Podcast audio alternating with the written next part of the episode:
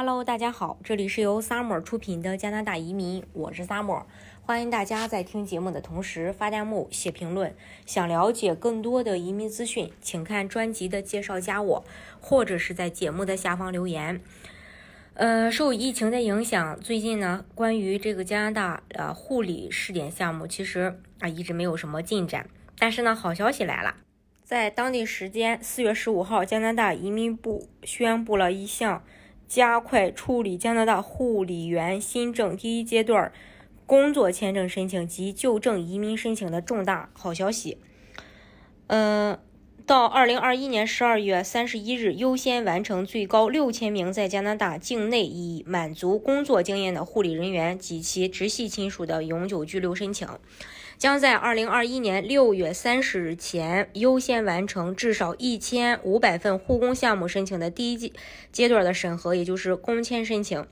将加速护工项目的电子化申请进程，将确保已经递交的申请人在二零二一年五月三十一日前都能够拿到 AOR 档案号。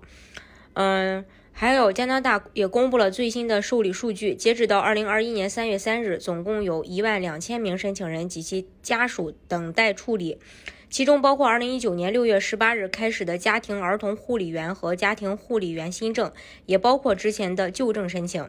截止到二零二一年四月八日，已经收到的约两千三百六十七份家庭儿童护理员类别的申请，约占二零二一年可以接受的申请数两千。呃，七百五十名的百分之八十六家庭护理员，啊，已收到了约五百一十六份申请，约占二零二一年可以接受的申请数的两千七百五十名的百分之十九。到二零二零年，将近两千九百名护理员及其家人成为永久居民。移民部公布的新政将于五月三日生效，以便在二零二一年处理完成二零二零年收到的申请。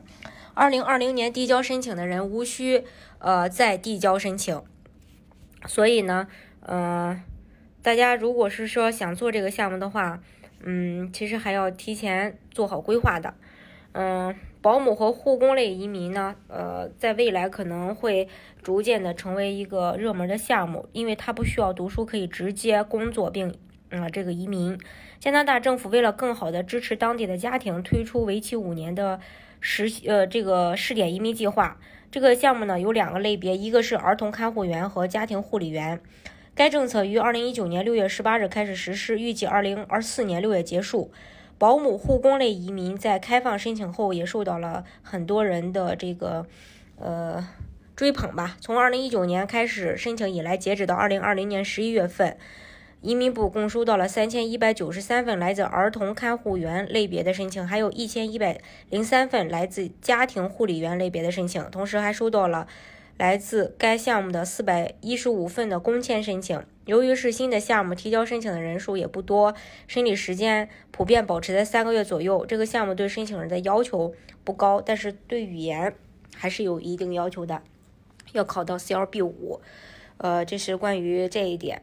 嗯，这个呢，其实还是比较适合真的是做过相关的工作的。如果说你没有做过这个相关的工作，你去你再去做一份这样的工作，呃，一是加拿大不一定能通过，二是就说你可能就是呃这两年的时间也会面临着说呃没有办法坚持下来，一直呃去给别人看孩子呀，或者是照顾呃老人啊等等相关的。那如果你真的是做过，对自己有信心，因为这个活儿并不是一个轻快活儿，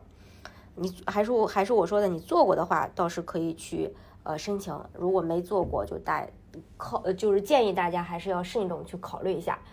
好，今天的节目呢就给大家分享到这里。如果大家想具体的了解加拿大的移民政策的话，欢迎大家看专辑的介绍，加我或者是在节目的下方留言。